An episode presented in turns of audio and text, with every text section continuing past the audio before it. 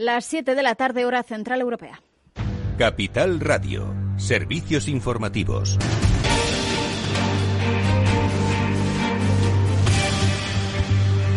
Muy buenas tardes. Empezamos repasando los últimos datos de coronavirus. Según recoge hoy Sanidad, los contagios han aumentado en algo más de 4.900 y se han registrado 205 nuevos fallecimientos. En cuanto a la incidencia acumulada, sigue bajando hoy en 8 puntos para situarse en 180 casos por cada 100.000 habitantes. En relación a la vacunación, se acelera el ritmo. La portavoz del Gobierno, María Jesús Montero, ha recordado que casi un 30% de la población tiene al menos puesta una dosis y que ya hay más de 6,2 millones de personas con pauta completa. Según ha confirmado la ministra, los datos eh, avalan también que la vacunación en personas mayores han reducido drásticamente la mortalidad.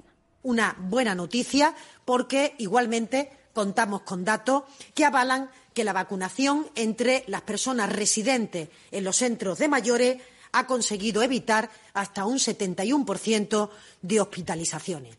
Esta población está vacunada ya por encima del 90%, siendo la población vulnerable, sin duda, era una de las eh, poblaciones prioritarias a la hora de conseguir la pauta completa. Pues eh, no obstante, Montero ha recordado, eso sí, que el fin del estado de alarma no significa el fin de la pandemia. Por cierto, eh, que hablando de vacunas, la Unión Europea ha presentado una nueva demanda legal contra AstraZeneca. Le reclaman una indemnización por daños y perjuicios ocasionados por esos retrasos en el suministro de vacunas contra el coronavirus. Volviendo al estado de alarma, se agrava esa inseguridad eh, en las comunidades autónomas, inseguridad jurídica para aprobar restricciones. Eh, hoy hemos sabido que, por ejemplo, el Tribunal Superior de Justicia de Andalucía ratificaba el confinamiento de algunos municipios, mientras que lo ha descartado en otros. También en Navarra, el Alto Tribunal Autonómico ha tumbado el toque de queda que pedía el Gobierno de Pamplona. En todo caso, Pedro Sánchez insiste en esa postura de no continuar con el estado de alarma. El estado de alarma es el pasado.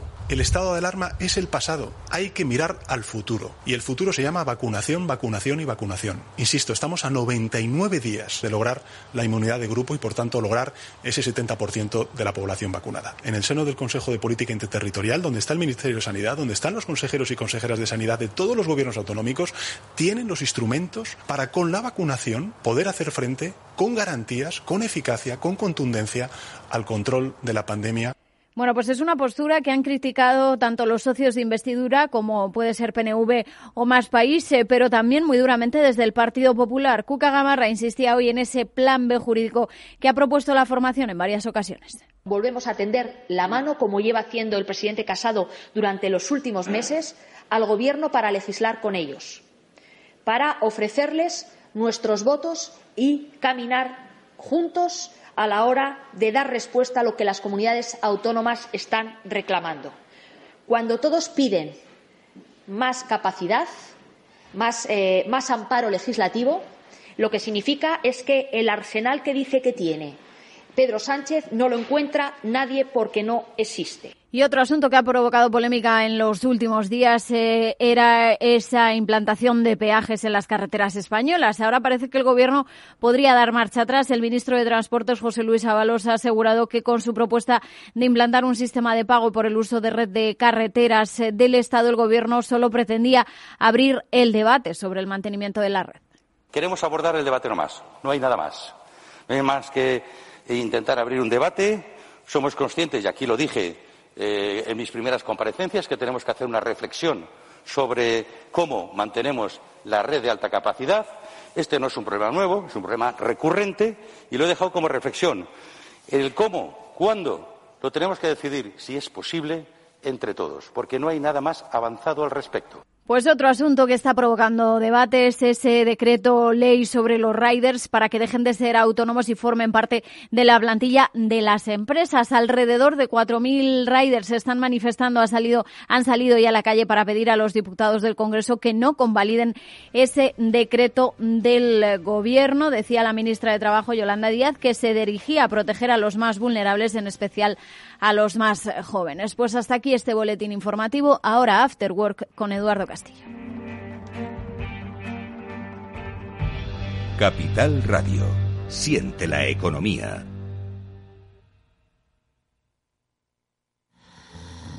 Venga, a levantarse. Es la hora.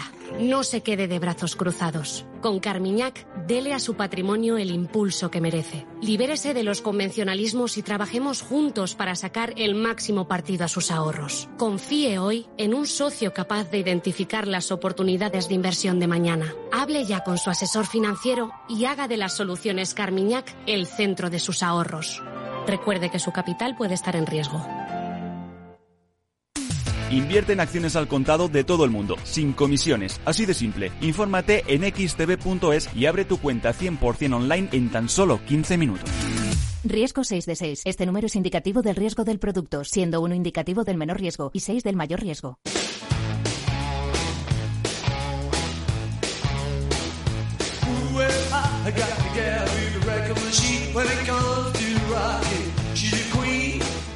Después del trabajo, After Work, con Eduardo Castillo, Capital Radio.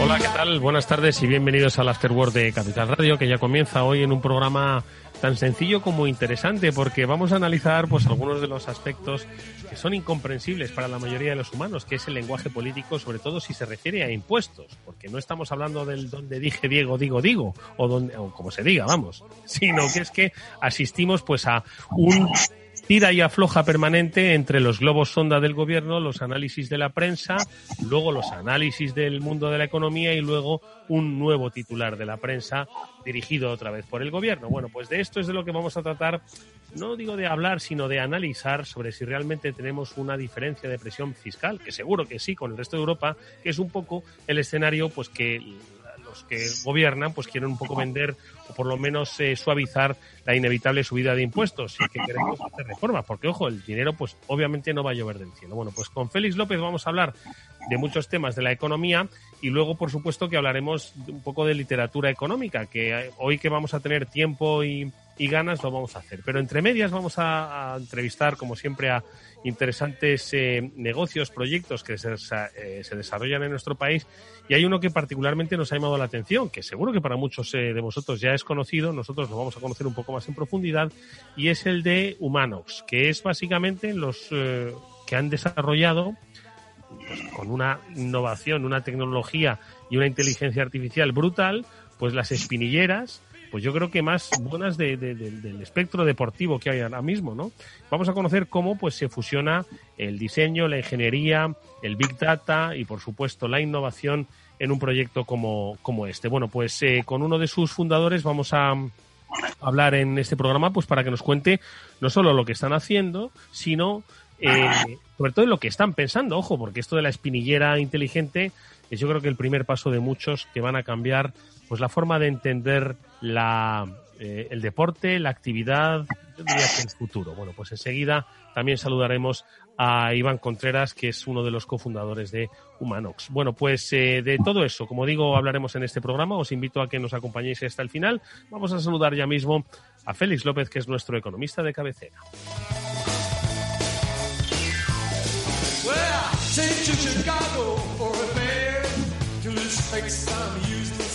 Si os parece, pues comenzamos un poco. Iba a decir, si queréis, comenzamos por lo global y nos vamos a, lo particular. Digo por lo global, por aquello de lo de la presión fiscal de España, ¿no? Pues que se diferencia mucho. Y esto de que las clases medias, ¿no? Decía el otro día el portavoz del gobierno, pues que, oye, de alguna forma vamos a tender a, pues a ser un poquito más, no sé, como dijo, medioambientales, ahora busco la frase. Bueno, si así es el eufemismo que, que se utiliza pues para las subidas de impuestos, que nunca son eh, es decir, agradables. Depende de cómo se mire, ¿no? Es decir, todos pagamos impuestos y si se gestionan de una manera eficaz. A mí, pues claro que no me importa en absoluto, ¿no? Pero que no nos cuenten milongas. Entonces, Félix López, buenas tardes. Hay muy buenas tardes, Eduardo. A, ti tampoco te importa pagar impuestos, claro que no. si se gestionan de una manera eficaz, pues para las necesidades que tiene nuestra sociedad, oye, fantástico, adelante con ello. Pero estarás conmigo, que tampoco quieres que te cuenten milongas, ¿no? Claro, bueno, ya hay varios. El otro día incluso recibí también un, WhatsApp, ¿no? De alguien que había calculado lo que pagaba de impuestos sumando todo, pues ya con unas rentas ya pues un poco elevadas, ¿no? Pero en fin, algo que habíamos, pero no mucho, es decir, 60, 70 mil euros. Y un cálculo que habíamos hecho también aquí en la radio, un poco en mi situación personal y familiar, ¿no? Hmm. Es decir, llega un momento en que se paga pues cerca del 60% de tu renta bruta impuestos. ¿no? Entonces, es un problema muy gordo porque, porque en España, a igualdad de renta, pagamos muchos impuestos. El problema es que, efectivamente, se pagan menos impuestos en, en proporción al PIB que otros países de Europa, mm. pues porque somos más pobres, ¿no? Y entonces toda la gente que en España no tiene ingresos muy elevados, comparados con los equivalentes de Francia o Alemania, que son un 50, un 60, un 70% superiores, mm. pues pagan impuestos muy reducidos. Ya lo hemos comprobado hace dos semanas eh, con toda la, pues, toda la discusión también. Debía ser pues simplemente abrir el diálogo o de opiniones sobre la eliminación de la declaración conjunta. Sí. ¿No? Es decir, si se elimina la declaración conjunta, que hace que pues muchas familias españolas pues paguen unos impuestos muy reducidos sobre la renta, pues los impuestos aumentarían grandemente. Y esa es un poco la situación. Yo calculo que ya hay un está, la diferencia de renta, pues básicamente entre España y cualquier otro país europeo, Alemania, no, no poner Francia, que es un país de impuestos ya exagerados, ¿no? Pues hace que sea cuatro o cinco puntos de menos ingresos. Es decir, los españoles, como somos más pobres, no nos podemos permitir comparativamente el nivel de gasto público que tienen otros países, y eso hay que entenderlo así. Sin embargo, pues mucha gente no lo entiende. Dice que deberíamos tener el mismo número de ingresos o de gastos que un país europeo mucho más rico, ¿no? Y lo mismo que una persona que tiene menos dinero, pero gasta menos, no, pues nosotros deberíamos hacerlo también. Y esa es un poco la situación. Ya lo hemos comentado aquí varias veces en los pasados programas. El gobierno español pues tiene un déficit público y va a seguir teniéndolo en los, como no cambia nada en los próximos 20 años, mm. ¿no? Pues estrepitoso. Mm. Y entonces nos van a caer impuestos por todos los lados. Mm. ¿no? Es decir, de momento, todo lo que se está avanzando son propuestas como esta de la declaración conjunta, porque parece ser que como recibió tanto palo sobre la poca digamos, sensibilidad del gobierno ante las rentas bajas. Bueno, esto que acaba de anunciar Ábalos, que hablaba de pagar por las autovías, pero que simplemente... que, era, un debate, ojo, ojo que era un debate, ¿eh? sí, es una manera de abrir un, vaya manera de abrir un debate, ¿verdad? sí, verdad. Mm. Entonces, pues bueno, ahí andamos, ¿no? Pero la gorda gorda va a ser cuando, pues efectivamente, en España se suman las cotizaciones a la seguridad social, sobre todo de los trabajadores que tengan más ingresos. La subida, no creo que en el impuesto sobre la renta se haga mucho, pero puede haber también una subida de dos o tres puntos para las rentas más elevadas. Y sobre todo la, la, igualdad del IVA en todos los productos. Es decir, eso va a ser realmente. El... ¿Al que al 21 o qué? Madre mía. Sí, simplemente todos los temas reducidos pues se, igualarán al 21%. No, eso recaudará. Mm. ¿Eso recaudará cuánto se ha calculado, Félix, o has calculado? No, no, no lo he calculado, no lo, no lo tenía pensado, pero, pero bueno, ahí puede, es decir, si se dobla el, si se dobla el IVA, porque en España, más o menos, pues mm, recaudamos de todo el consumo, en gasto al consumo, pues el 10% de IVA. Mm. Es decir, algunas cosas pagamos el 21%, pero otras pagamos poco, ¿no? Entonces, la media sale casi un 11%, una cosa por ahí, ¿no? Claro, si se, si, si, se iguala todo al 21%, pues casi se Anda que no ganamos, macho. Anda que no ganamos.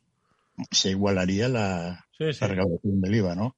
Hombre. Entonces, ahí, ahí, harán algo, ¿no? Yo creo que es un poco la caja un grande donde está el dinero, porque en el resto de las cosas, pues la manera de, de que el gobierno tenga de recaudar, pues es más limitada, ¿no? Hmm. Sí, la verdad es que el, IVA, en el IVA está ahí la, clave. De todas formas, yo estoy pensando que España, eh, decir, no, bueno, creo que lo has explicado fantásticamente bien, ¿no? Con respecto a la diferencia de presión fiscal con respecto a otros países europeos por, por PIB, básicamente, pues se explica muy bien, ¿no? Pero no obstante, también España, es decir, ha habido, ha habido eh, impuestos o tasas, bueno, llámalas de carácter municipal, ¿no? Que bien podía haber implementado y que no ha hecho. ¿no? Yo recuerdo cuando la última vez que viajé a Roma, que fue hace muchos años, hace mucho tiempo, el sartenazo que te metían por, por noche y persona como un impuesto turístico, no sé si eso se llegó a hacer en Baleares, pero en el resto de España, donde hay pues hay un alojamiento turístico elevado, por lo menos antes de la pandemia, no hemos sabido explotar mucho un impuesto que se cargaría sobre el sobre el turismo, sobre el visitante. Y yo creo que ha habido mucho margen. No te digo yo de meter el, el sartenazo al inglés, ¿no? Pero hombre, que de alguna forma eh, esos mismos son los que también circulaban por la carretera, iban por los hoteles. Oye, que, que ha habido impuestos que podrían ser aplicados y que no, se no, no, sé por qué no se, han, no se han tenido en cuenta, Félix. No, si, si, a, si, a, los turistas les da igual pagar impuestos, pues entonces fenomenal, ¿no? Que vengan aquí, les pegamos sartenazos. Oye, pero dinero, Félix, pero nunca uno ha dejado de viajar a Roma por el sartenazo que le metían por, por día y noche, o sea, por, por huésped y, y, y alojamiento. Pues igual sí, igual muchos. ¿Ah, sí? Es decir, no, no la primera vez, pero la segunda igual no vuelves. No, probablemente.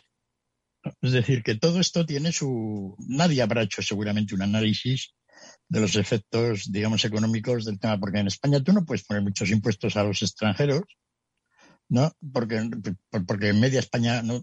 exagerando muchísimo, ¿no? Pues vive de ello. Depende de Es ello. decir, aquí, aquí necesitamos otro. Alguien podrá decir, como hay tanto extranjero que quiere venir a España y ecológicamente nos lo está dejando todo esto hecho unos zorros, pues que paguen, ¿no? Y hay, y hay una discusión. Bueno, eh, en- hay lugares donde mucha gente no quiere que vayan los turistas. Entonces, pues esa gente está en una situación ideal. ¿no? Turista que no quiere que venga, pues es el sartenazo. ¿no? Y entonces, pues matas dos pájaros de un tiro. No viene y además ganas algo de dinero. Al final, como no viene nadie, tampoco ganarías dinero, pero has conseguido el objetivo. Pero esa no es la situación de España, sino todo lo contrario, ¿no? Mm. Imagínate ahora que estemos aquí pensando en pues, ese tipo de... Pero se oye regularmente y muy concretamente en el caso de que como excusa para que paguen los extranjeros que vienen en coche por las autopistas españolas, Mm. pues ya que paguen todos. No, vamos a poner un, un peaje porque así pues los extranjeros que vienen a España pagan. Cuando en realidad, claro, la idea es que pague el propio, ¿no? No, no, vamos a ver, vamos a ver una, una, todas las semanas va a ser esto. Porque claro, según, según va acabando la pandemia, esperemos que, que acabemos, ¿no? Aunque seguimos con este estado de esquizofrenia nacional. ¿Te han vacunado ya? Eh, a mí no. Jolín, Pero- Félix. ¿Mm? No, no, estoy ya, estoy ya organizándome. Para- Todavía no hay justo entre Pinto y Valdeoro de, con, con la edad, ¿no? Entonces, el, el- no, yo simplemente comentando, reflexionando sobre esto de las vacunas, ¿no? Situaciones pues que indican muy bien un poco la organización de todo esto, pues con la vacuna de AstraZeneca, que no se sabe muy bien qué va a pasar con la gente que le han puesto una vacuna. Ya. ¿no? Lo curioso del caso, ¿no? Es que se siguen poniendo. ¿No? Entonces es todo, es todo esquizofrénico realmente. Sí, oye, Realmente, por cierto, que ahora hablamos, si quieres, de lo de las patentes de las vacunas, ¿no? Que el otro día, bueno, pues ya se abrió el debate en Estados Unidos, ¿no? Eh, sobre la cesión temporal, ¿no? De las patentes, eh, pues para, pues para que se desarrollase, pues, de una manera, pues, eh, global, ¿no? Ahora, si quieres, hablamos un poco de ello. Pero por cerrar el tema de, de los impuestos, el de los peajes y tal, que decía el ministro Ábalos que es solo debate, ¿eh? ojo, que es solo un debate, ¿eh? para abrir el debate. Eh, eh, ¿A ti qué te parece? ¿A ti qué te parece lo de poner? También siempre ha habido vueltas, ¿no? Con el, el céntimo, ¿cómo se llamaba aquello? El céntimo sanitario, el céntimo medioambiental. Yo no me acuerdo cómo era. Decían aquello de cobrar un céntimo por, por, por kilometraje o por tonelada, ¿no? Al transporte por carretera. ¿Os acuer- ¿Te acuerdas, Félix? No, me acuerdo. No, no me acuerdo de eso. Sí me acuerdo de, de- del pago por los productos farmacéuticos, etcétera, ¿no? El céntimo, el euro sanitario, Este, etcétera. No, no me acuerdo muy, no me acuerdo muy bien de ese. Pero, hombre, la verdad es que, mm, en principio, cuando tienes un activo público que no está sujeto a congestión, ¿no? Pues cobrar por su uso no es económicamente racional. Entonces dicen, bueno, es que no estamos cobrando por el uso de la autopista, sino para el mantenimiento de la autopista. Pero ni así, ¿no? Porque la autopista la tienes que mantener, hombre, si hay muchísimo tráfico, pues más que si hay menos, pero en general es una cuestión de años, ¿no? Entonces, todo bien público que tenga exceso de capacidad su precio racional es cero. ¿No? Como esto ya lo hemos comentado algunas veces hablando de, de del AVE, ¿no? Mm. Es decir, en un, en un bien público con exceso de capacidad, como son todas las líneas de AVE que tenemos en España, en realidad el precio del billete debería ser el coste marginal. En un viaje de Madrid a Barcelona, yo lo he calculado en unos 14 euros. Eso debería ser el precio. O sea, todo lo que se salga de ahí, pues es una mala política pública. Con lo cual, fíjate la que tenemos en España montada con el ave de desastre, ¿no? Mm. Ahora nos vienen estos franceses que han puesto una línea competidora de competidora pues de Renfe, ¿no? Y anuncian que van a poner una, una tarifilla de 9 euros. eso es pues para que la gente engañe. Por, por, lo que estoy viendo, pues esta gente va a, va, va a terminar cobrando 45 o 50 euros por un billete normal. Claro, claro, eso de sí, como 5 euros. Sí, pero eso era como, era como mm. Ryanair. ¿Te acuerdas? De 5 euros si quieres ir en la caldera, ¿no? Luego si quieres viajar eh, con maleta, sin maleta, ¿no? Hombre, al final era un poco lo de Ryanair, ¿no? Entonces el tema ya no es tanto eso, sino que tenemos a DIF, que como es una organización aparte, que es la que gestiona las vías, pues dice, nosotros tenemos aquí monopolio de las vías y tenemos que hacer mantenimiento y, pagar la inversión realizada. Claro. Y entonces que Renfe y estos paguen unos cánones. Claro, le, cobrarán a los franceses, a Renfe y al Hablo y, al esta, a toda esta compañía, ¿no? sí, pero eso quiere decir que mientras tengamos las líneas vacías, no, no las estamos utilizando. Mm. Es decir, ¿cuánta gente podría ir de Madrid a Barcelona ¿no? para hacer las cosas que consideran razonables? Pues a 20, 25 euros el viaje y no van a 45. Es decir, los precios incluso a los turistas españoles que vamos a Roma, que nos cobren al final el tema de el tema de cuánto hacemos uso de es importante, ¿no? Los precios es un poco lo que regulan todo. Y bueno, esa es mi idea sobre el peaje de carreteras, incluso autopistas, ¿no?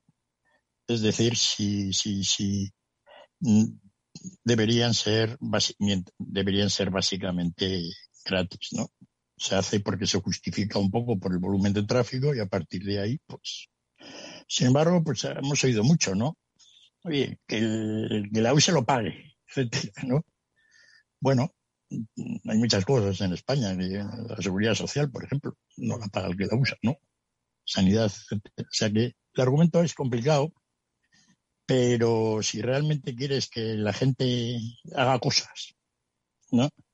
Y haga pues, actividad económica potente para que el gobierno luego saque los ingresos por otra parte, pues el cobrar por las autovías es de lo peor que hay.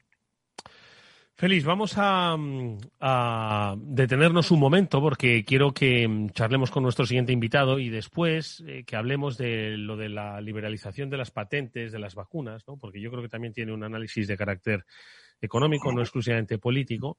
Pero te invito a que escuches eh, atentamente a nuestro siguiente invitado y sobre todo a la experiencia de empresa que han desarrollado los socios de Humanox, porque es realmente fascinante, es realmente fascinante por el terreno que exploran y por el desarrollo que hacen. Vamos a saludar, que ya nos estará escuchando enseguida a nuestro próximo invitado, a Iván Contreras.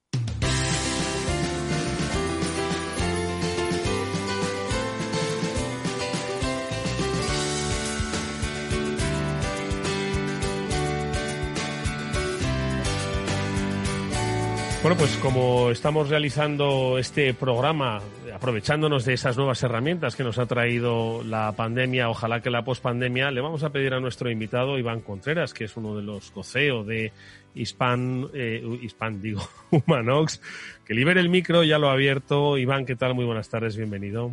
Hola, buenas tardes, ¿cómo estáis? Oye, hay que decirle a los oyentes, lo primero de todo, que la empresa que nos acompaña, eh, Humanox, es, es, una empresa fascinante, ¿no? Una empresa fascinante porque es una empresa relativamente joven, ¿no? Nació en prepandemia, pero ojo, no muy lejos, ¿eh? a principios de 2020. Si llegas a ver lo que se viene encima, igual hasta se esperan, pero yo creo que quizás ha sido el mejor momento, ¿no? Y ahora le nos contará nuestro invitado eh, cómo han vivido la pandemia. Pero lo que quiero, de alguna forma, bueno, pues poneros en la pista es que dos personas que provienen además del ámbito de la empresa deportiva, que provienen del ámbito de la ingeniería aeronáutica, pero que tienen, yo creo que ideas en común sobre la inteligencia artificial, sobre los datos, sobre la tecnología, sobre la innovación pues crean un producto pues que va a revolucionar pues yo creo que el mundo del, deporte, iba a decir inicialmente del fútbol, ¿no? Pero va a ser un poco el mundo del deporte. Estamos hablando de las eh, primeras espinilleras inteligentes. Espinilleras inteligentes que ahora le vamos a pedir a nuestro invitado que nos explique cuán de inteligentes son y qué hacen, pero sobre todo, dejad de pensar en esos que querían jugar la Superliga. Estamos hablando de que su objetivo es que el fútbol base se beneficie de esto. ¿Por qué dotamos de inteligencia artificial al fútbol base? Pues es algo que es lo que le preguntamos a Iván Contreras. Iván, ¿cuál es el objetivo de eh, estas espinilleras inteligentes? Eh, una empresa participada por Telefónica que además está cubriendo una ampliación de capital pues cercana a los 5 millones de euros y que se quiere fijar en el fútbol base. ¿A dónde queréis llegar, Iván? Pues mira, detectamos eh, de una manera muy clara y muy evidente que los jugadores de fútbol de los primeros equipos, primera división, segunda división, están muy, muy cuidados, muy monitorizados, tienen equipos médicos, equipos técnicos, tienen recursos para poder, evidentemente, competir al nivel que están compitiendo, pero nos dimos cuenta que detrás de eso hay toda una serie de jugadores de, fútbol de la cantera, desde que empiezas a practicar eh, este deporte hasta que quizá llegues a ese primer equipo, que, que no tienen esas herramientas. Y decidimos poner encima de la mesa una herramienta muy específica, asequible, que formara parte de la indumentaria obligatoria del jugador de fútbol, como es una espinillera, y dotarla de eh, de una evolución. La espinillera es verdad que no ha evolucionado mucho en el tiempo, eh, desde que los jugadores de fútbol pues, empezaron a protegerse, y nosotros la hemos evolucionado en dos niveles. Una, a nivel de, de hardware, a nivel de fibra de carbono, el material que utilizamos es muy ligero y resistente, eso protege al jugador. Y dos, con tecnología, la tecnología que es capaz de monitorizar gran cantidad de parámetros del jugador de salud para poder hacer que evolucione, para poder hacer que eh, se integre en un entorno de salud pues muy determinado. Mm la, eh, iba a decirte en plan de broma que me perdonen los aficionados del Atleti de Bilbao, que seguro que las pruebas del, del hardware del titanio lo hicisteis con jugadores del Atleti de Bilbao de los años 80, ¿no? Aprobando, digo, las patadas. en esa época se jugaba duro, ¿eh? Se jugaba duro. Oye, pero ¿y el, ¿y el software? Es decir, ¿qué es lo que hace inteligente? ¿Cuál es la inteligencia de esta espinillera? Y, y cómo la puede aprovechar ese fútbol base? Es decir, en tiempo real, a posteriori, ¿cómo, cómo eh, eh, sacan valor de esta espinillera?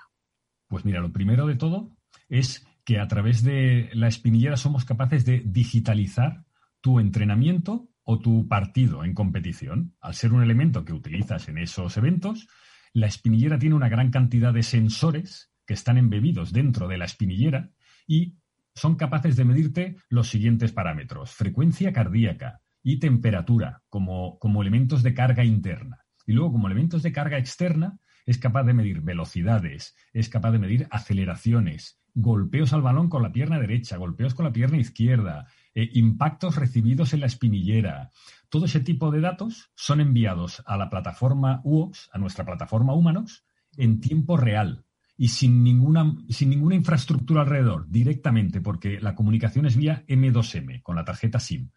Y ahí cualquier persona que esté, imagínate, el papá o la mamá que esté en la grada viendo a su hija, a su hijo jugar al fútbol, pues puede seguir en tiempo real la posición en el terreno de juego, su frecuencia cardíaca, su distancia, qué velocidad está teniendo en ese momento, en tiempo real. Y si no, cuando acaba la sesión, el propio jugador o la jugadora es capaz de descargarse toda esa información y verla en, su plataforma como acceso, eh, como acceso dentro de Humanox. Mm. Porque yo creo que, Iván, lo que habéis hecho ha sido un poco simplificar el gran objetivo, ¿no? Que era eh, hacer no solo comprensible y útil el dato, sino sobre todo eh, digerible, ¿no? Pues para personas que, como bien dices, pues no tienen quizás esos grandes asesores, ¿no? Que pueden tener los grandes equipos, ¿no? Entonces, al final la información le pueden sacar provecho a esa información que dices del número de golpeos, eh, la frecuencia cardíaca, el ritmo, la velocidad.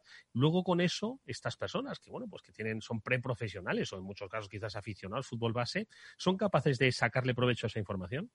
Mira, hay, dos maneras que le pueden sacar provecho. Una es pues eh, monitorizándose con todos los datos que se va recogiendo, la propia herramienta, la propia plataforma, eh, como corre por detrás diferentes algoritmos, es capaz de avisarte si estás teniendo demasiada carga y puede haber una lesión a futuro. Entonces tú ahí eres capaz de graduarte a medida que estás haciendo tu entrenamiento, pues la carga de entrenamiento.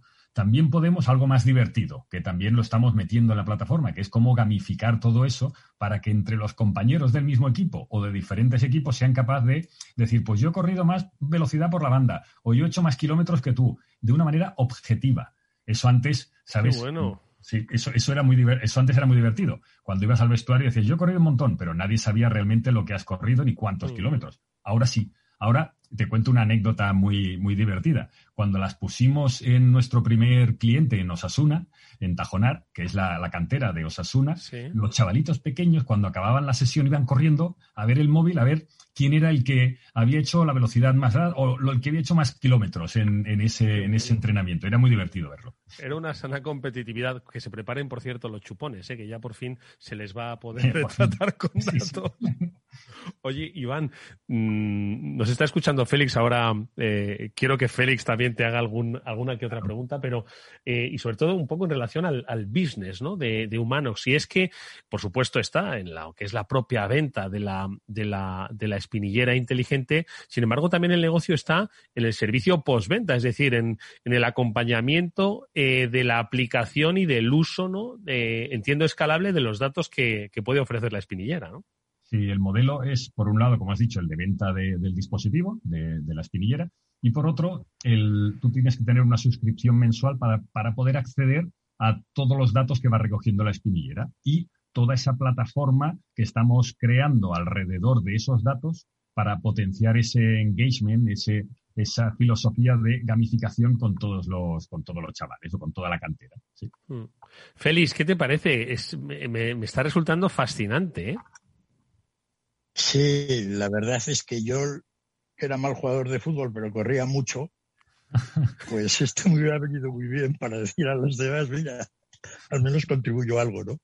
A la hora de, o eso pensaba, ¿no? Y hacía, ¿no? La verdad es que es un, tema muy, muy interesante. ¿no? Yo al principio estaba pensando un poco de, de, de, si la espinillera tenía alguna capacidad, eh, digamos, de inteligencia artificial para proteger un poco la, la salud de la pierna del, del jugador, ¿no? Pero ahí me, da la impresión de que es simplemente, bueno, simplemente, es una protección muy avanzada de fibra de carbono y, si yo lo entiendo bien. Sí, sí, sí exactamente. Oye, y Iván, eh, como he dicho antes, ahora mismo, si no me equivoco, estáis pues eh, a punto de cerrar, ¿no? Una ampliación de, de capital por unos 4,9 millones de euros, que entiendo que es la que os va a dar un nuevo impulso. No sé si para hacer la espinillera todavía mucho más inteligente o empezar a explorar otros terrenos eh, a, los que queréis llegar siempre vinculados al mundo del deporte base y, ya no solo del fútbol. ¿Dónde queréis escribir un poco el futuro? Que podáis contar, ojo. Sí, no, mira, hubo un momento muy, muy específico que fue un premio que otorga la UEFA que le llaman Reimagine Football. Y nos presentamos con casi 250 startups como nosotros, que éramos capaces de pensar diferente en el mundo del fútbol y de 17 eh, países diferentes. Pues no te vas a creer que después de un tiempo y de hacer mucho pitch con ellos, al final ganamos en la parte de eh, fútbol base, compromiso con el fútbol base. Y nos llamaron la plataforma Strava, la nueva plataforma del fútbol. Entonces, a partir de ahí, como era un premio internacional, hemos hecho pues el despliegue en, United Kingdom, en Inglaterra hemos hecho allí nuestro primer despliegue, tenemos nuestra primera subsidiaria y otra subsidiaria en Estados Unidos, porque hemos visto que estos son dos mercados a los cuales dirigirnos. Y esa ampliación de capital que estamos ahora haciendo es para abordar esos dos mercados muy, muy eh, de manera, hemos visto que el volumen de jugadores, no solo en, en Gran Bretaña, sino en Estados Unidos y a nivel de academias, es altísimo entre chicos y chicas y para eso es el objetivo de la ampliación de, la ampliación. Claro. Claro, sí. Estaba pensando que por qué me quiero ir yo al cricket si en el mundo el fútbol vamos, está todavía y más en ese, en ese terreno, ¿no? Del fútbol base y además eh, tú lo has dicho, no solo estamos hablando del fútbol masculino del que siempre hemos estado acostumbrados, sino de ese eh, boom, renacimiento del fútbol femenino, ¿no? Que yo creo que está equiparando en, número de aficionadas al, al, deporte masculino y que, bueno, pues ofrece una perspectiva de desarrollo impresionante, ¿no? Y principalmente en estos países eh, anglosajones, pero bueno, estoy pensando en, en bueno, estoy pensando en varios continentes, ¿eh, Iván? Sí, y mira, y no hace falta irnos tan lejos. Hicimos el despliegue en nuestro cliente en el, en el Cádiz, en la cantera del Cádiz, y no te vas a creer que nuestro vídeo, bueno, y no fue nuestro, ¿eh? nuestro vídeo más viral fue el de una jugadora de fútbol de la cantera del Cádiz que colgó un vídeo en el TikTok con la espinillera y explicando, oye, cómo lo bien que le iban y los datos que le daba y tal.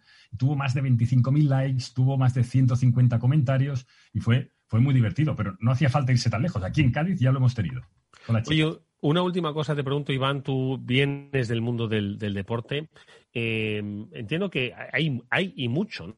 Eh, que se está investigando, que se está innovando, pero me da la sensación de que hay un amplísimo terreno por descubrir en el mundo de, pues eso, los desarrollos innovadores, desde materiales hasta tecnologías, hasta inteligencia artificial, big data, en el amplísimo espectro de los deportes, ¿no? Y ya no te estoy hablando solo del, del de lo que es el, el, deporte base, ¿no? De aficionados, pero sino de, de, no sé, en muchísimas áreas, disciplinas. Yo creo que es un business que está todavía por explotar, ¿no? Sí, mira, yo, yo soy, mi formación académica es INEF, en educación física, y, siempre digo lo mismo, y además hago alguna charla con, los alumnos actuales de emprendeduría, es eh, el mundo este del deporte, donde estamos implementando tecnología, pero no tecnología solo en la parte de hardware, sino toda esa parte de interpretación de datos, está haciendo que de verdad encontremos hasta nuevos modelos de negocio donde incorporar eh, el mundo del deporte y es necesario, pero no solo para la performance de alto nivel, que, eso eh, ha existido siempre de una manera o de otra, sino que con la herramienta somos capaces de democratizarlo para llevarlo a todo el fútbol base y eso antes no se podía. Bueno, pues eh, quedaos con ese nombre, Humanox, eh, espinilleras inteligentes, pero yo creo que ese es el punto de partida de una interesantísima carrera empresarial vinculada al mundo del deporte, a los que por supuesto les deseamos toda la suerte del mundo porque es talento español, es eh, ingenio español el que está detrás de este desarrollo y como digo, os deseamos toda la suerte del mundo en los futuros retos que os encontréis tanto aquí como allí. Iván Contreras es cofundador de Humanox. Gracias Iván, mucha suerte y nada, yo, yo, hombre, yo soy poco de deporte y poco de fútbol, pero bueno, si algún día me atrevo de estas pachangas cuando nos dejen salir a todos, pues si algo me pongo es, la, es, la, es el titanio, no te quepa la menor duda. Muchas gracias, Iván. Gracias, Eduardo. Gracias, Félix. After Work, con Eduardo Castillo. Y atención los inversores, eh, si os sentís atraídos por invertir pero no sabéis con quién hacerlo, bueno, pues que sepáis que XTB pone a vuestra disposición la mejor oferta para comprar y vender acciones y ETFs de todo el mundo sin comisiones, hasta 100.000 euros mensuales. El proceso es muy sencillo, tienes que entrar en xtb.es, abrir una cuenta completamente online y en menos de 15 minutos vas a estar listo para empezar a operar comprando acciones y ETFs con cero comisiones. Riesgo 6 de 6. Este número es indicativo del riesgo del producto, siendo uno indicativo del menor riesgo y 6 del mayor riesgo.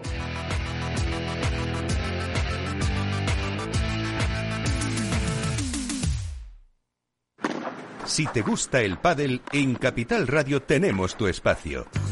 Todos los martes a las 22 horas saltamos a la pista para contarte la actualidad del World Padel Tour, los torneos amateur, las novedades de las marcas y toda la actualidad relacionada con el segundo deporte más practicado de España. Esto es Padel, los martes a las 10 de la noche en Capital Radio.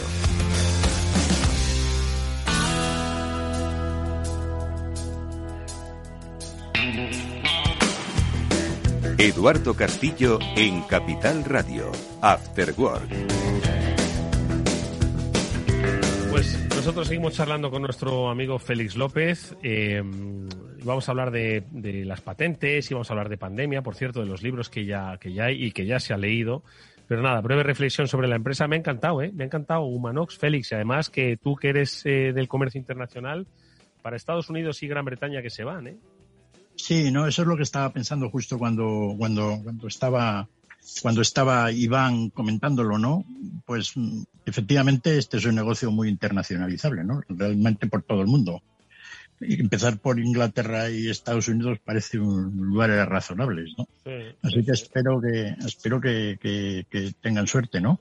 Sí, sí, yo también, ¿eh? les deseo toda la suerte del mundo. Me parece, no sé, una empresa ahí muy sana y muy bien pensada. O sea que de verdad que, ojalá que tengan toda esa suerte del mundo. Oye, Félix, em, las patentes, que es claro, si de algo viven las, las farmacéuticas, es de las patentes, ¿sabes? Y de repente ha dicho Joe Biden que, pues que liberen las patentes de las vacunas. Claro, estos han echado a temblar. ¿Qué te parece a ti? Sí, es una situación realmente peculiar donde, donde eh, pues hay para todos los gustos la situación efectivamente de, cómo hacer que se creen el suficiente número de vacunas pues para que se pueda vacunar a todo el mundo pues es bastante definitiva. Tenemos que hacer todo lo posible para que la gente tenga vacunas pero yo no creo que la idea sea liberalizar las patentes, ¿no? No.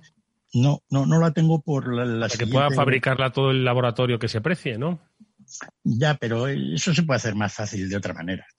Quiero decir, aparte de que el problema, sobre todo de estas vacunas que se hablan, ¿no? De, de, las de modificación genética de, de Moderna y de Pfizer, que es donde hay, digamos, tecnología patentable compleja, eh, ahí hoy he leído a todo el mundo que, nada y guarda la ropa. Dice, no, hombre, porque en definitiva se pueden hacer esas Ya hemos hecho esas vacunas rápidamente y enseguida, pero luego habría que forzar a las empresas no solo a ceder las patentes, sino a ceder, digamos, un poco el know-how tecnológico. No es tan fácil hacer una vacuna. Aunque a ti y a mí nos dan la patente y aquí en España seríamos casi incapaces de hacer esa vacuna. No, entonces, yo creo que además aquí, fíjate, ¿no? Hemos descubierto, hemos descubierto el bálsamo de fiera. ¿Cómo no se nos había ocurrido antes? Ahora liberalizamos las patentes y todo. Claro, eso es que con lo sencillo que es, ¿verdad? Con lo sencillo que es, no. Es una manera de tratar de solucionar esto en baratejo, como diciendo, mira, ya hemos hecho algo. Ahora que el mundo se, ahora que el mundo se, se, se, se, se las bande por sí solo, ¿no? cuando el tema es mucho más serio. Hay que coger todas esas vacunas, hay que, hay que gastarse un montón de dinero, hay que hacer fábricas dedicadas por la gente que sabe hacerlo, es decir, hay que hacer algo en serio. Y liberalizar las patentes, pues es simplemente una pequeña parte. Y además no me gusta por otra sencilla razón. Estamos al inicio de lo que sabe Dios lo que puede ser esto. Esperemos que esto se pueda controlar, pero tiene mala pinta. No, en estos momentos yo calculo que habrá unas 60 empresas metiendo cantidades ingentes de dinero en desarrollar nuevas patentes para gestionar parte de estos virus. ¿No? En el momento que si nosotros liberalizamos las patentes, ¿qué va a pasar con esa gente?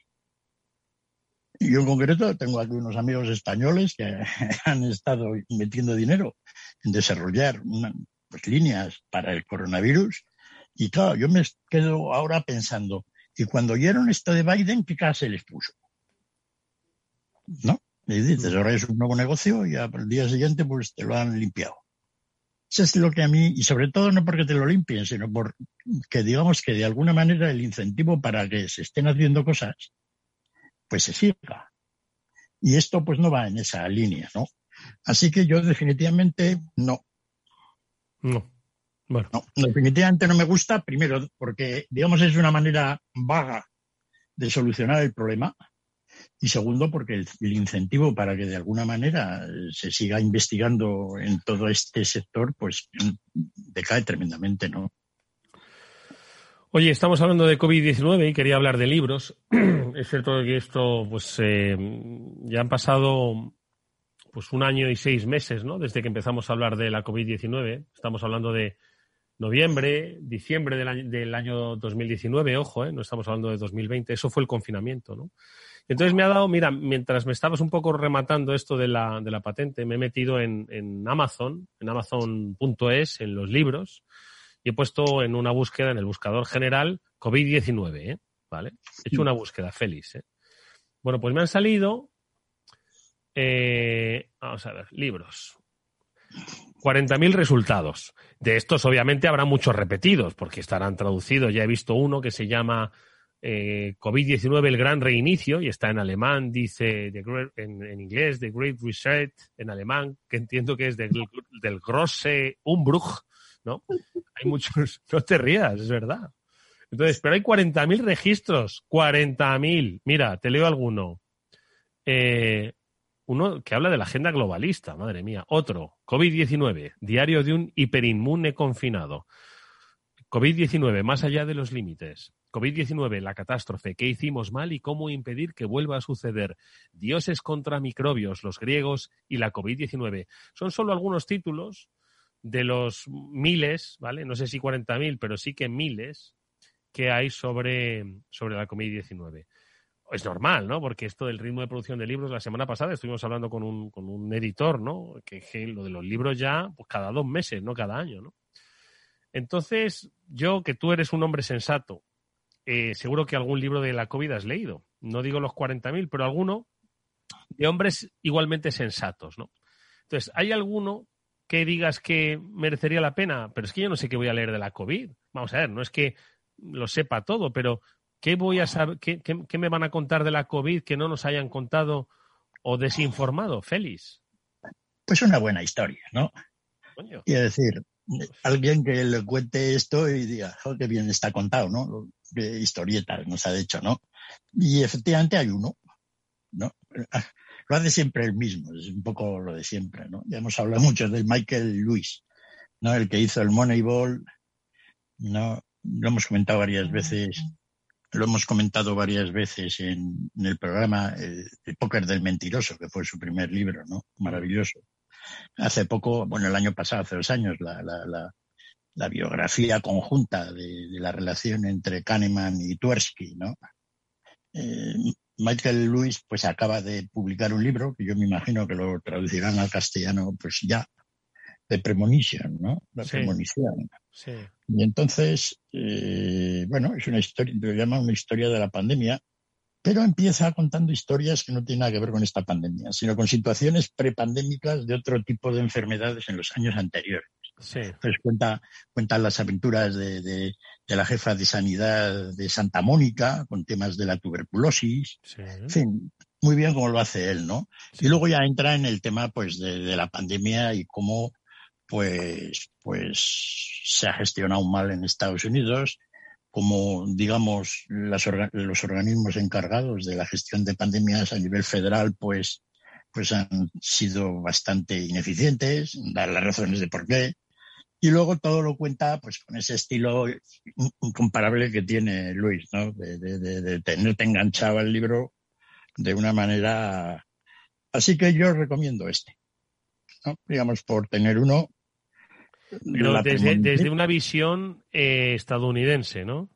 Sí, pero, pero es lo mismo, ¿no? Es decir, en realidad te puedes imaginar que, en vez de estar hablando de, Santa Mónica, pues podría estar hablando de Málaga, ¿no? Y entonces, pues te lo puedes estar imaginando que, que te manejo este, porque una de las cosas que yo creo que, que, que hace de esto del COVID, pues algo muy, muy, muy peculiar, es que en todo el mundo ha sido igual. ¿no? Es decir, desastre, salvo un poco en China, que lo han controlado y ellos fueron los primeros, pues en el resto del mundo, salvo casos esporádicos, pues la sociedad pues ha tenido el mismo tipo de comportamiento, ¿no? A nivel de, de, las autoridades y a nivel de la gente, ¿no? Ya hemos visto este fin de semana, pues como hemos hecho los españoles aquí una vez que nos han dado el pistoletazo de salida, ¿no? Macho, sí. Y, pues lo mismo lo hemos visto en otros países europeos, ¿no? Bueno, esa es un poco la, la, sí, es desde el punto de vista de Estados Unidos, claro, el hombre pues vive allí y es lo que cuenta, pero es muy aplicable para todo, ¿no? Y, mm. y a ti, y, y, hay algo, por ejemplo, lo digo porque es que, o sea, la sobreinformación ¿no? que hemos tenido con la COVID-19 por múltiples vías, ¿no? El análisis estadístico, las políticas nacionales, internacionales. Ha habido tanto que se nos olvida y está bien, ¿no? Que alguien se detenga, lo, lo, lo ponga negro sobre el blanco y de alguna forma, bueno, pues sea extrapolable, ¿no? Como lo que dices que ha hecho Michael Lewis con este de Premonition. Pero ha habido algo en el libro que a ti, después de todo lo que has debido leer durante año y medio, que ha sido mucho, ha sido vasto, ha sido falso, hemos leído de todo. ¿Hay algo, Félix, que hayas dicho, collo. Sí, Es decir, te quedas sorprendido de por qué la gente que está al frente de, controlar estos temas, no, pues no toma las medidas. Es decir, ¿por qué siempre que haya una un inicio de pandemia no se van a tomar medidas? salvo que haya alguien heroico, de alguna manera, que haga cosas en contra de los que tienen que gestionar todo eso, ¿no? Mm. Pues claro, cuando empieza una pandemia, pues la información que se tiene es limitada. Entonces, ¿por qué la gente que está al frente del control de todos estos temas hace muy mal uso de poca información? ¿No? Es un poco la, clave de todo esto. Porque va a venir muchas. ¿No? Aquí, aquí lo tenemos en España, pues cuando teníamos ya probablemente cientos de infectados en la calle, pues decíamos que teníamos uno. Ya. ¿no? Y que no iba a pasar nada. Sí, un alemán en, el hierro, en La Gomera, ¿no? Y dice, ostras, qué, lejos queda y encima es alemán. O sea que, ¿no? Es decir, que, que, pues a información que realmente es escasa, pues el poco, digamos, caso que se le hace cuando el tema es de tan extremada gravedad. Entonces eso me ha dejado a mí dar la razón. bueno, hombre, eso y, eso, fíjate, yo creo que tiene mucho que ver, Félix, lo hemos hablado en más de una ocasión, ¿no? Con la, toma de decisiones, ¿no? Es decir, y la toma de decisiones sirve, pues, para, para, para comprar una empresa, para no comprar una empresa o para determinar un estado de alarma, ¿no? Un confinamiento general, ¿no? Entonces, yo no sé si, si eh, la sociedad eh, contemporánea se ha vuelto más floja a la hora de tomar decisiones por aquello de no sé, la hipercomunicación, la hiperconexión, eh, la, hipersupervisión, no lo sé. ¿Qué crees tú? ¿Que, nos hemos vuelto... Hombre, nunca, ya sabes que eh, siempre estaba comentando el otro día con Javier López y me lo dijo muy claramente, ¿no? Dice, sí, estos libros del cerebro, de la toma de decisiones, del behavioral finance, economía, todo esto que ahora se ha puesto muy de moda, ¿no? Pues es cierto, ¿no? Allá toneladas de, libros. Incluso estaba haciendo una lista que la pensaba haber comentado hoy, pero la dejaremos para otro día, que es efectivamente sobre los libros de cómo tomar decisiones. Han salido varios, ¿no? Pues, pero digamos que son un poco científicos, pero son los libros de autoayuda de ahora. Es decir, los, digamos, autores de los libros de autoayuda, de cómo, pues, oye, convencer a los demás, etcétera, pues han sofisticado un poco.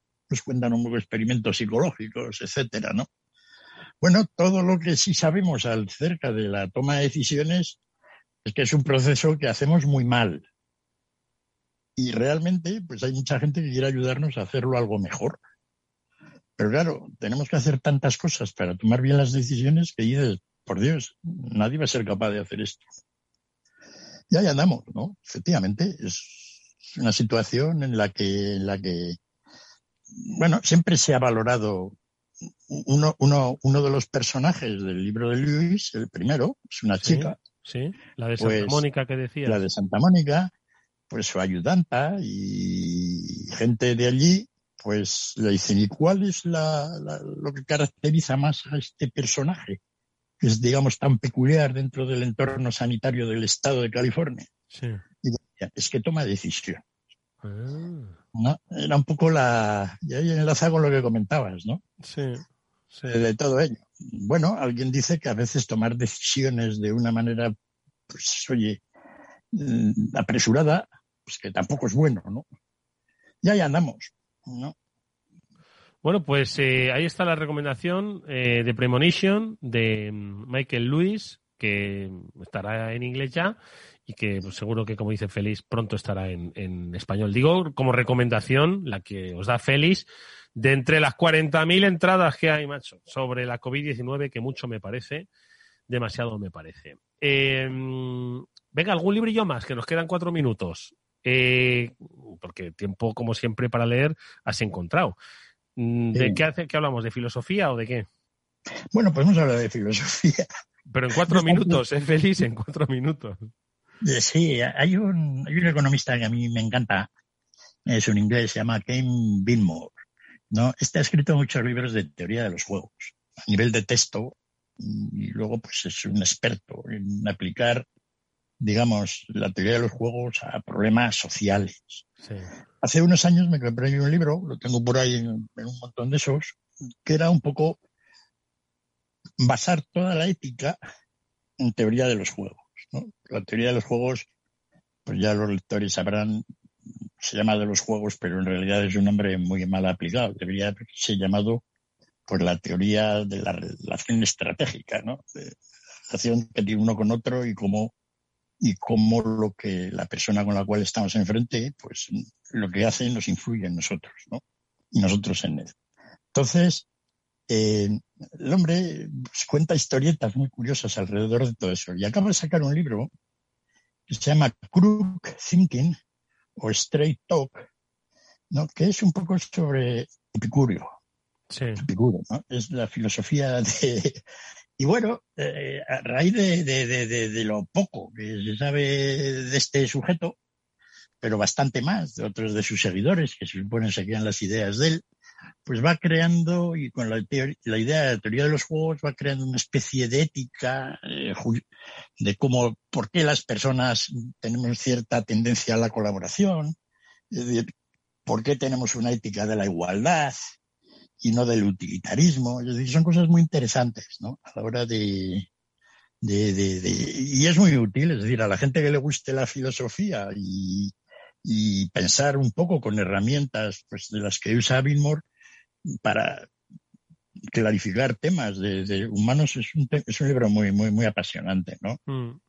Una de las cosas curiosas es que tenemos que la idea de que, oye, eres un epicúreo, ¿no? Porque te estás dando una vida no veas, ¿no? Comiendo como un glotón, ¿no? Y de juerga continua, ¿no? Es la imagen que nos, ¿no? Bastante gordo, tumbado ahí en tu sillón, ¿no?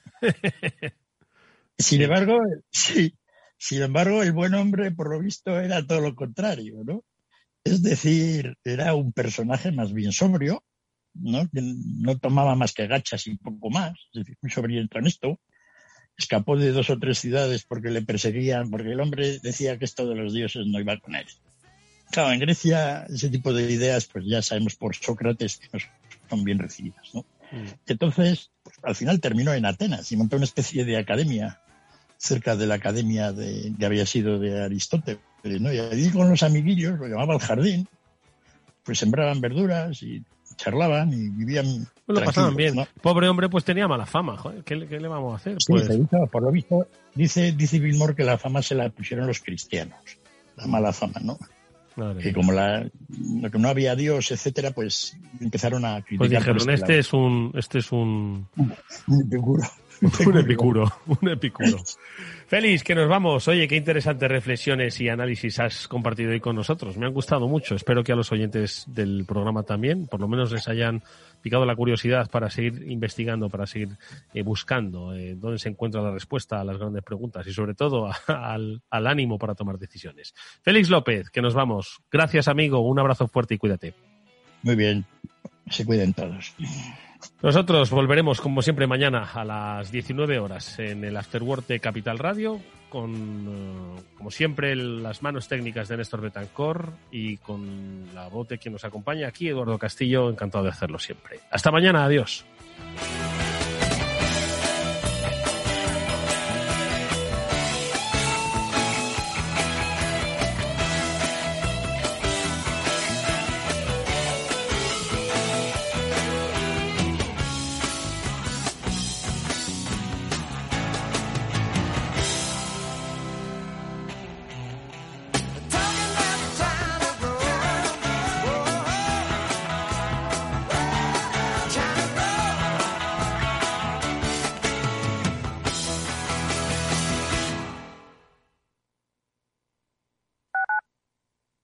Radio en Madrid 105.7, Capital Radio. Memorízalo en tu coche.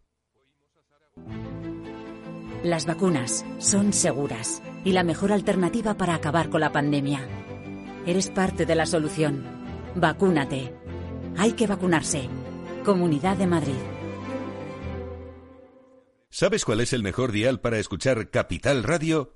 Tu móvil. Ya tienes disponibles las versiones de iOS y Android de Capital Radio. Y si quieres escucharlas en tu coche, lo tienes muy fácil. Empareja el Bluetooth de tu coche con tu móvil o tableta, entra en la app de Capital Radio y ya lo tienes. Escucha Capital Radio en digital. Y si te preguntan qué escuchas, no lo dudes. Capital Radio